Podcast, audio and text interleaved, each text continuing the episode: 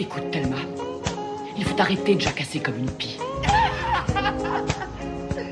Je crois que j'ai fait un peu la folle, hein. Oh non, t'es folle depuis toujours. Mais là, c'est la première fois que tu peux vraiment t'exprimer à fond. Et une copine géniale. Toi aussi, t'es super, chérie. Thelma et Louise, le haut trip sonore et féministe. Been Salut tout le monde, bienvenue à bord. Vous écoutez Thelma et Louise et on embarque pour le cinquième road trip de l'année déjà. À tous, au programme de cette émission, la lutte contre les violences faites aux femmes, la superbe robe de Cécile Duflot et la dépénalisation des abus sexuels sur mineurs en Turquie. On va aussi parler de l'événement politique de la semaine, c'est François Fillon en tête du premier tour de la primaire. On saura après-demain s'il est le candidat de la droite pour les présidentielles. Et ça, ça méritait bien une petite dédicace. Allez en voiture, on est parti.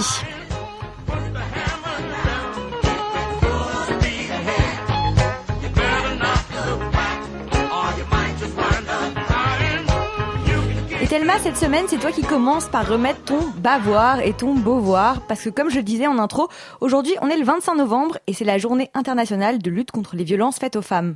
Et oui, donc forcément, ça demande à ce qu'on s'intéresse un petit peu à la situation ici, en France, en termes de violence contre les femmes. Eh ben, les amis, c'est pas glorieux, glorieux. J'ai été euh, glaner quelques chiffres qui font vraiment froid dans le dos. Chaque année en France, 220 000 femmes sont victimes de violences de la part de leur conjoint ou de leur ex-conjoint. Et il y a 80 000 femmes par an qui sont victimes de viol ou de tentatives de viol. Et seulement 10% d'entre elles portent plainte. Chaque année, il y a aussi 120 femmes qui meurent sous les coups de leur mari. Ça fait une femme qui meurt tous les trois jours en France. C'est juste énorme. Et pour ceux qui aiment rappeler que les violences existent dans le sens inverse, c'est vrai. Des hommes sont aussi battus et parfois tués par leur compagne. Ramené à une année, euh, ça fait euh, un homme qui meurt tué par sa compagne tous les 15 jours environ. Donc on n'est quand même pas dans les mêmes proportions. Et comment on peut expliquer ces chiffres aussi élevés pour les femmes? Alors pour expliquer un petit peu les raisons d'une telle violence, qui est euh, un vrai phénomène systémique, j'ai été voir ce que Laurence Rossignol, la ministre des droits des femmes, avait à dire. Écoutez. Les causes du meurtre, en fait, on les connaît relativement bien. Elles sont assez simples. En général, les hommes tuent les femmes qui les quittent. Voilà, c'est juste un exercice euh, assez euh, marqué du droit de propriété. Cet homme la tue parce qu'elle lui a fait l'affront de le quitter. Et donc, on a cette, dimension-là, qui est celle, à mon sens, qui est euh, déterminante dans les, meurtres euh, de femmes par leur conjoint ou leur ex-conjoint, qui est celui de c'est à moi, elle est à moi, j'ai droit de vie et de mort sur elle. Et justement, j'aimerais savoir, elle propose quoi concrètement, la ministre, pour faire bouger les mentalités et emp- empêcher cette appropriation du corps des femmes par les hommes? Alors on arrive euh, à mon beauvoir justement. Euh, je vais pas récompenser directement euh, la ministre euh, Madame Rossignol, mais un collectif féministe qu'elle soutient activement et qui s'appelle Prenons la Une. Je sais pas si vous en avez entendu parler, mais depuis quelques semaines, elles sont euh, pas mal médiatisées et je trouve que leur façon d'aborder le problème est vraiment super intelligente. Ouais, alors en fait, leur but, c'est de faire évoluer le traitement médiatique des violences faites aux femmes. Voilà, en fait, elles partent d'un constat très simple, c'est que mal nommer les choses, c'est mal les appréhender. Et elles dénoncent le traitement médiatique des violences faites aux femmes, un traitement qui très souvent minimise ces violences, les relègue au second plan, les isole, en fait des faits divers, voire carrément les tourne en dérision. Donc je vous ai amené euh, quelques petits exemples euh, très savoureux de titres que j'ai recensés euh, dans la presse régionale. Alors, donc le premier, c'est euh, le boxeur cocu met sa femme KO. Donc euh, c'est euh, dans le journal L'Est républicain, un titre très bien trouvé. hein, Hyper classe, on adore. Très drôle. Très très drôle. hein. Je précise juste que la victime en question s'est fait tellement frapper qu'elle tenait à peine debout et qu'elle a eu cinq jours d'incapacité temporaire de travail, ITT. Mais le journaliste se permet quand même des jeux de mots douteux comme celui-là, donc on adore. Ils ont aucune limite. Et dans le même style, toujours chez l'Est républicain, donc décidément bravo, on a euh, le Le meilleur journal de France. voilà, on adore. On a le magnifique titre L'amour à la tronçonneuse. Donc cette fois, il est question d'un bûcheron hein, accusé d'agression sexuelle. Encore une fois, un humour très très subtil, jeu de mots euh, très bien trouvé. Et puis euh, ensuite, on a euh, mes préférés, ces petits pléonasmes euh, dont on dirait qu'ils sont inoffensifs, mais quand on y réfléchit, euh, c'est pas terrible. On a par exemple des violences conjugales qui tournent mal dans la Nouvelle République. Donc c'est super parce que effectivement il y a des violences conjugales qui tournent super bien aussi. On le savait pas. Euh, voilà, j'ai aussi vu euh, un mari un peu trop violent placé en garde à vue. C'était dans la Provence. Voilà, quand il y a un peu de violence, ça va. C'est quand il y en a beaucoup qu'il y a des problèmes, comme disait l'autre. Ouais, c'est quand même assez gênant ces journalistes qui tournent en dérision la violence. Et du coup, elle propose quoi en fait euh, les femmes de Prenons la Une pour nous défendre? Alors c'est simple, face à ce constat affligeant, elle propose aux médias d'adopter une liste d'outils destinés aux journalistes pour changer radicalement la façon dont on parle des violences envers les femmes dans les médias. Et en changeant ça, elles espèrent créer une vraie prise de conscience. On écoute une des militantes qui nous énumère ces outils linguistiques. Écarter les verbes avouer ou reconnaître pour les victimes. Par exemple, on, on lit beaucoup trop souvent elle avoue avoir été violée. Ne pas confondre harcèlement sexuel, agression sexuelle et viol. Les deux premiers sont des délits. Euh, le dernier est un crime défini par le code pénal. Et ça, c'est une autre position tranchée que nous avons pris. Éviter les précisions sur les vêtements, le physique et les habitudes de vie. Ne pas donner des conseils ou des euh, leçons aux victimes, du style euh, ne pas sortir le soir ou faire preuve de discrétion, qui sont des phrases que nous avons vraiment lues, notamment dans un article de 20 minutes euh, protéger l'identité et la dignité de la victime, ce qui est, je pense, une idée partagée par tout le monde. Présenter ça comme un, problème de société, donc rappeler un maximum les chiffres, expliquer que c'est un sujet plus général. Ce n'est pas simplement un fait divers euh, entrefilé. Et puis, autant que possible, même si on va nous répondre qu'on n'aura toujours pas la place et le temps, rappeler le numéro d'écoute et d'orientation pour les victimes de violences, le 39 19. Voilà, donc vous savez ce qu'il vous reste à faire. Si vous êtes journaliste, surveillez bien les mots que vous employez. Et si vous ne l'êtes pas, soyez vigilant aussi. Et n'hésitez pas à signaler les articles qui vous paraissent abusifs. Et je rappelle le numéro d'écoute et d'orientation pour les femmes victimes de violences, c'est le 39 19. Ouais, c'est très important de le rappeler. Et toi, Louise, c'est quoi ton coup de gueule de la semaine? À qui as-tu choisi de décerner ton bavoir? Alors j'ai choisi de remettre mon bavoir à un sujet très proche du tien, mais ailleurs dans le monde, car visiblement les abus sur les femmes ne connaissent pas de frontières. Mon bavoir va cette semaine au gouvernement turc qui a décidé de dépénaliser les abus sexuels sur les jeunes filles mineures. Alors une telle mesure peut paraître outrancière quand on l'exprime à l'oral, et pourtant c'est bien réel et c'est en ces termes que la proposition a été formulée. Alors vous me direz comment le gouvernement Erdogan peut donner du sens à cette idée? Eh bien c'est là tout son tour de force, il explique que cette mesure servirait à aider les femmes. Ah bah oui, bien sûr, les, abus sexuels qui aident les femmes, c'est super connu aussi. Très bonne blague. Euh, le gouvernement turc, il arrive à convaincre avec ça? En fait, Erdogan ne dit pas exactement que les abus sexuels aident directement les femmes. C'est un peu plus vicieux. Il explique que ce sont les abus, les abus sexuels sur les jeunes filles mineures ont souvent lieu dans le cadre de mariages forcés. Et quand l'affaire est révélée, l'homme part en prison et la femme se retrouve seule au foyer avec des enfants. Alors pour éviter cette situation, le mieux serait de ne pas incriminer les, les hommes qui épousent leurs victimes. En gros, vous vous faites violer, mais si votre violeur vous épouse, tout va bien. C'est un peu ubuesque comme situation. et il n'est pas puni, c'est super.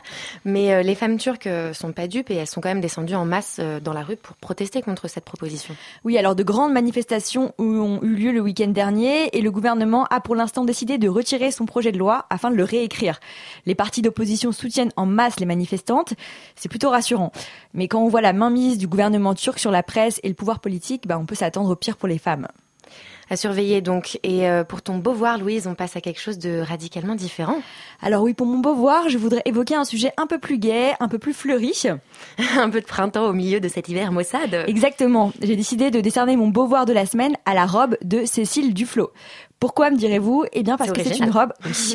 eh bien parce que c'est une robe qui est rentrée dans l'histoire. Alors souvenez-vous, c'était en juillet 2012. Cécile Duflo, ministre de l'égalité des territoires et du logement. Monsieur le Président. Allez, écoutez Mesdames et messieurs les députés, mais surtout messieurs, visiblement, alors, petit rappel des faits. Cécile Duflo est tuée à l'Assemblée nationale car elle porte une robe à fleurs choquant. Elle est tuée ou huée? Huée, huée, huée. Non, heureusement, elle est encore vivante. Enfin, je sais pas si c'est pour notre bonheur ou notre malheur, mais bon. Donc, elle est huée à l'Assemblée nationale car elle porte une robe à fleurs qui choque la pudeur de monsieur les députés. Ouais, enfin, je sais pas s'ils sont vraiment choqués ou s'ils sont plutôt euh, émoustillés par la vue des petites gambettes de Madame la Ministre. Alors, je rassure tout le monde, Cécile Duflo n'est pas arrivée en nuisette à l'Assemblée. Cette robe, c'était tout ce de plus classique, hein. Blanche, avec de grosses fleurs bleues et qui allait jusqu'aux genoux. Ouais, il leur en faut peu ces messieurs les députés. Hein. C'est clair. Et si on en parle aujourd'hui, c'est que le musée des arts décoratifs de Paris a décidé de l'exposer dans le cadre d'une exposition tenue correcte exigée quand le vêtement fait scandale. Cette expo reprend les grands chocs visuels causés par les vêtements dans l'histoire de notre pays du XIVe siècle à nos jours. Et personnellement, je trouve ça assez choquant que la robe de Cécile Duflo en fasse partie. Ce choix en dit long sur notre époque et le sexisme qui règne encore dans les mentalités en politique.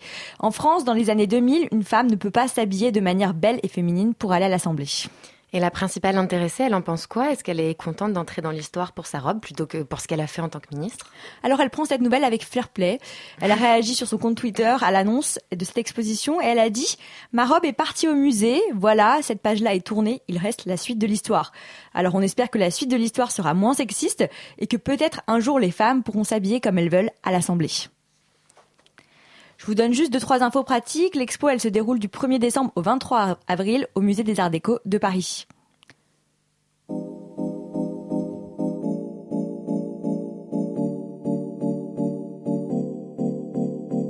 Every day after work, I go to a bookstore around the corner. And I'm going to look for the glossy magazines about fashion and style. Hope you're inside.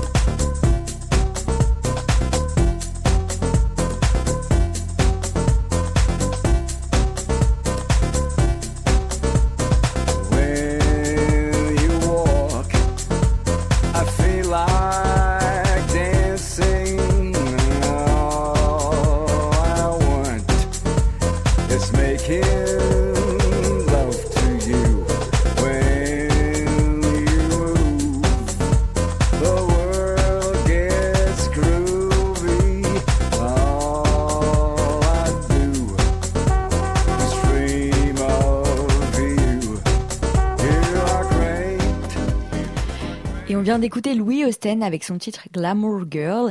Perso, ça m'a donné la pêche pour passer à notre prochaine escale. La pêche, la super pêche? La super pêche. Comme JP. Thelma et Louise, c'est aussi en podcast. sur radiocampusparis.org.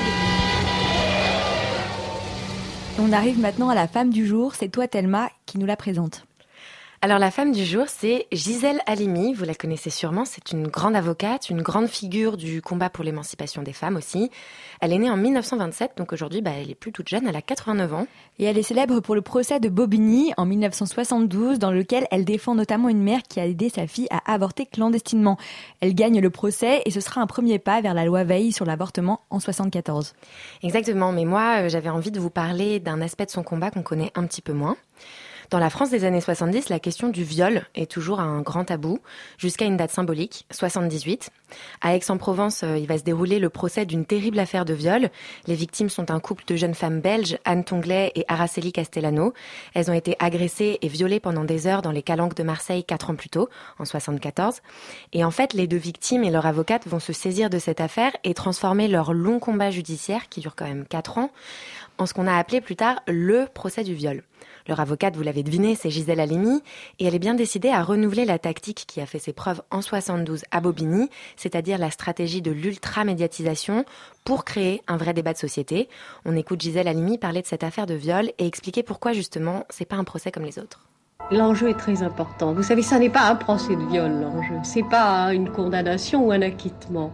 L'enjeu, c'est changer les rapports fondamentalement entre les hommes et les femmes. Il ne peut pas y avoir de société où le couple, au plan de l'amour, soit basé sur un rapport de force physique. Je dis que c'est quasiment du fascisme. Et donc le procès de 1978, comme en 72, déclenche une véritable prise de conscience dans l'opinion. Oui, en fait, euh, dès les premiers jours où l'affaire est médiatisée, il y a une grande campagne contre le viol qui est lancée. Elle va s'étaler sur les quatre années que dure la procédure judiciaire qui est engagée par euh, Gisèle Halimi. Et au terme du procès d'Aix-en-Provence, en 1978, après des débats très houleux, au cours desquels on entend euh, des horreurs hein, sur les victimes, du style elles sont accusées d'avoir été consentantes, d'avoir été provocantes. Les trois violeurs vont être finalement condamnés à de très lourdes peines pour l'époque. Bon, nous, ça nous paraît un petit peu léger aujourd'hui, mais il y en a un qui prend six ans de prison ferme et les deux autres prennent quatre ans ferme. Et donc, en 1980, deux ans plus tard, une loi est votée qui définit, euh, qui définit désormais très clairement le viol comme un crime et non plus comme un délit. Donc euh, voilà, je voulais revenir un petit peu là-dessus aujourd'hui, puisque c'est la journée internationale de lutte contre les violences faites aux femmes. Gisèle Halimi, bien sûr, elle s'est pas arrêtée là. Elle s'est lancée euh, en politique aux côtés de, François Mitterrand. Elle a été ambassadrice euh, de la France à l'UNESCO. Et puis elle a beaucoup écrit des livres, des romans aussi. Voilà, une femme très forte et très engagée, je trouve.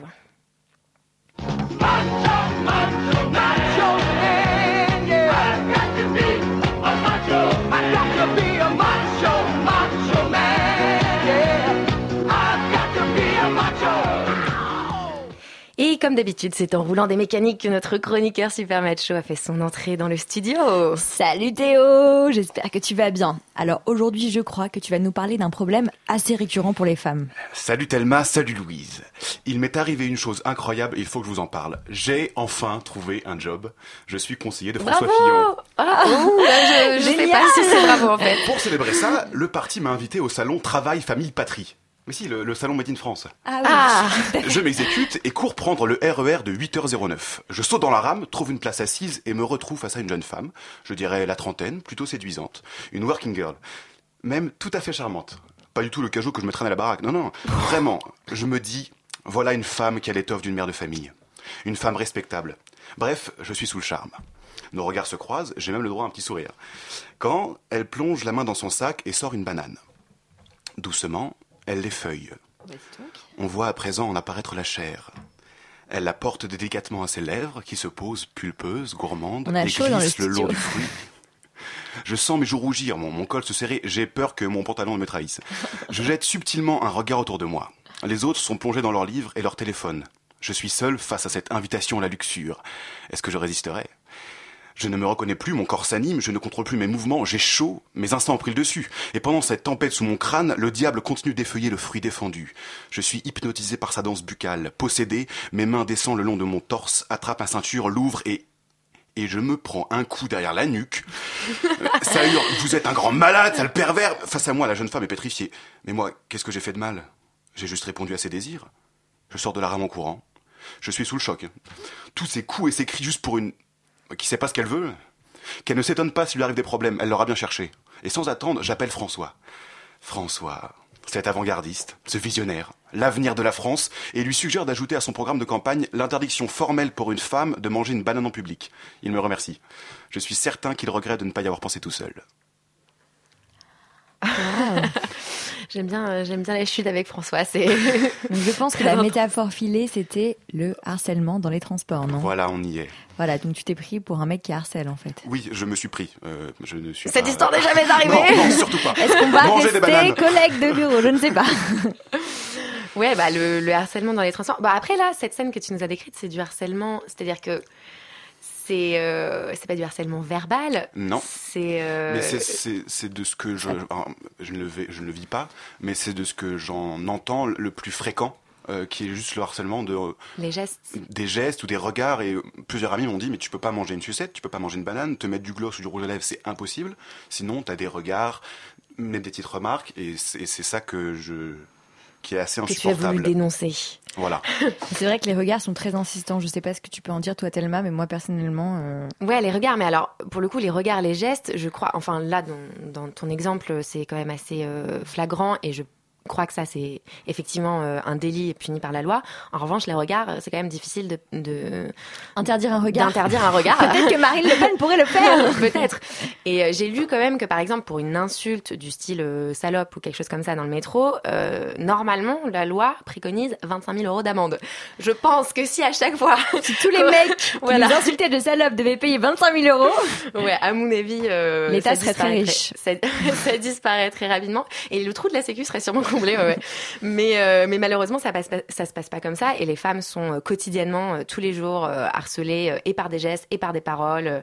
Voilà, moi j'avais lu une étude comme quoi 87% des femmes étaient victimes de harcèlement dans les transports et dans la rue. C'est énorme. Je pense que c'est même plus. hein. J'avais lu, d'ailleurs, il me semble l'année dernière aussi avoir vu le chiffre de 100% dans le métro. 100% des femmes qui avaient déjà ressenti une situation de harcèlement. Donc, donc c'est un vrai sujet de société qui touche absolument tout le monde. Et, euh, et qu'est-ce qu'on peut faire pour euh, Ouais, ouais. Moi, je pense que surtout le problème, c'est que les femmes adaptent leur comportement au harcèlement. C'est-à-dire qu'elles vont pas prendre le tra- les transports le soir. Elles vont se dire, ah bah, je vais éviter telle place dans le RER ou dans le métro.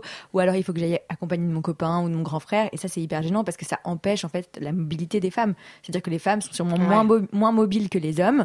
Et c'est quand même une grosse inégalité dans la société aujourd'hui. Et elles sont moins mobiles parce que, justement, elles ont peur de se faire euh, harceler dans les transports, quoi. Ou alors on prend euh, des escortes euh, bodybuildées euh, à chaque fois qu'on se déplace. Voilà, si on avait les escortes de François Fillon, peut-être que ça irait mieux.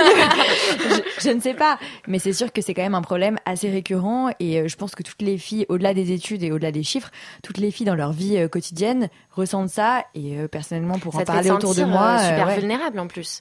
C'est-à-dire que c'est vrai que bon, moi je je pense pas que j'adapte mon comportement à cause de ça. Si je dois prendre le métro, je prends le métro, et si je dois aller quelque part, j'y vais. En revanche, c'est vrai est-ce que... tu prendrais le RER, par exemple, pour aller dans une ville reculée le soir à 23h je prendrais le Vélib. Voilà.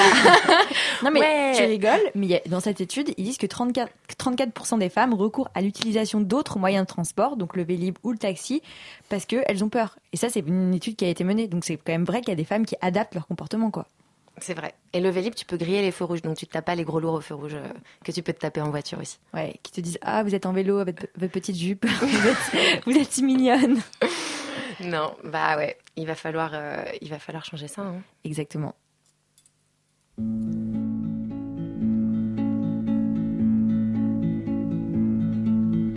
I lit a thin green candle to make you jealous of me. But the room just filled up with mosquitoes. They heard that my body was free. Then I took the dust of a long sleepless night and I put it in your little shoe. And then I confess that I tortured the dress that you wore for the world to look through.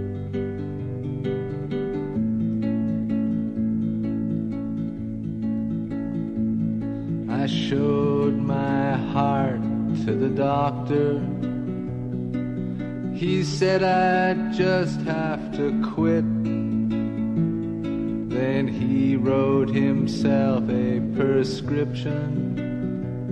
And your name was mentioned in it. Then he locked himself in a library shelf with the details of our hear from the nurse that he's gotten much worse, and his practice is all in a ruin.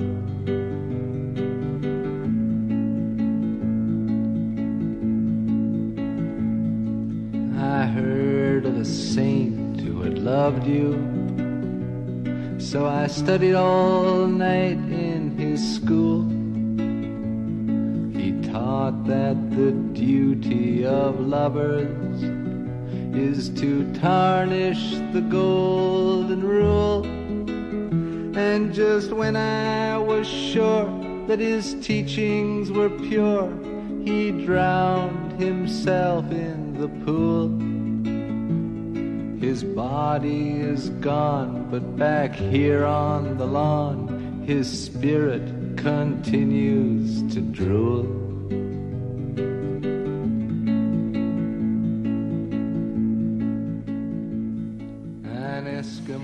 Et on vient d'écouter euh, ma chanson préférée de Leonard Cohen, One of Us Cannot Be Wrong, qui est sortie en 1967.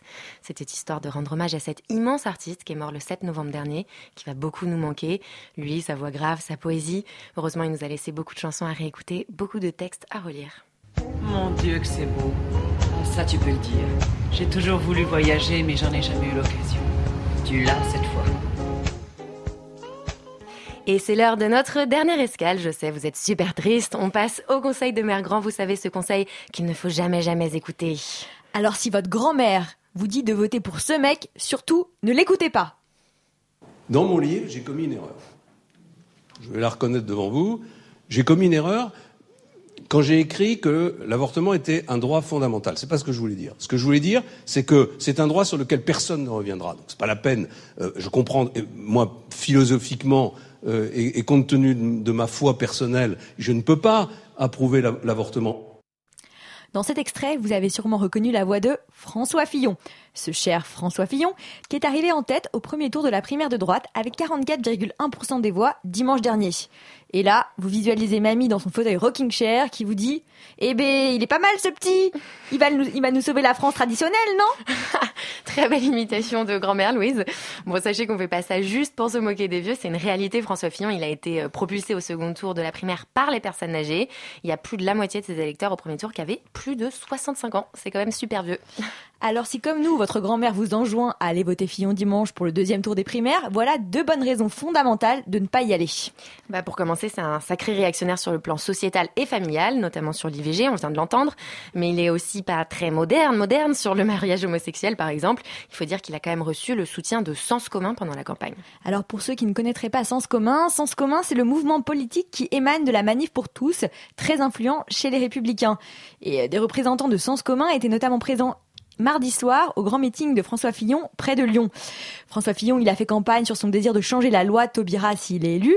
Et l'homme qui est aujourd'hui député de Paris n'a pas dit qu'il allait directement l'abroger, mais s'il est élu, il interdira l'adoption pour les couples homosexuels. Pas de PMA ni de GPA possible. Pour lui, un enfant, c'est un papa et une maman. Une vision pas du tout ringarde de la famille. C'est clair. Et pour ceux qui n'étaient pas nés comme nous, on rappelle aussi qu'en 1982, François Fillon a voté contre la dépénalisation de l'homosexualité. Ouais, donc son élection à l'Élysée, ce serait quand même un sacré retour en arrière au niveau du droit des femmes, au niveau du droit des homosexuels. Euh, voilà, c'est d'ailleurs comme ça qu'il a séduit les, les milieux euh, tradis et catholiques. C'est clair. Donc si vous voulez une France ouverte, tolérante, qui accepte tout le monde, pas sûr que Fillon soit le candidat idéal. Voilà, c'est dit. Et nous, de notre côté, bah justement, on va vous laisser et on va repartir à la recherche du candidat idéal en matière d'égalité des sexes et en matière d'égalité pour les couples homosexuels, parce qu'on ne l'a pas encore trouvé, ce candidat. Hasta la vista, chers auditeurs. On se retrouve pour un prochain road trip dans deux semaines. Merci à tous de nous avoir suivis. Merci à Théo et merci à Tiffany à la réalisation de nous avoir supportés encore une fois. On vous embrasse.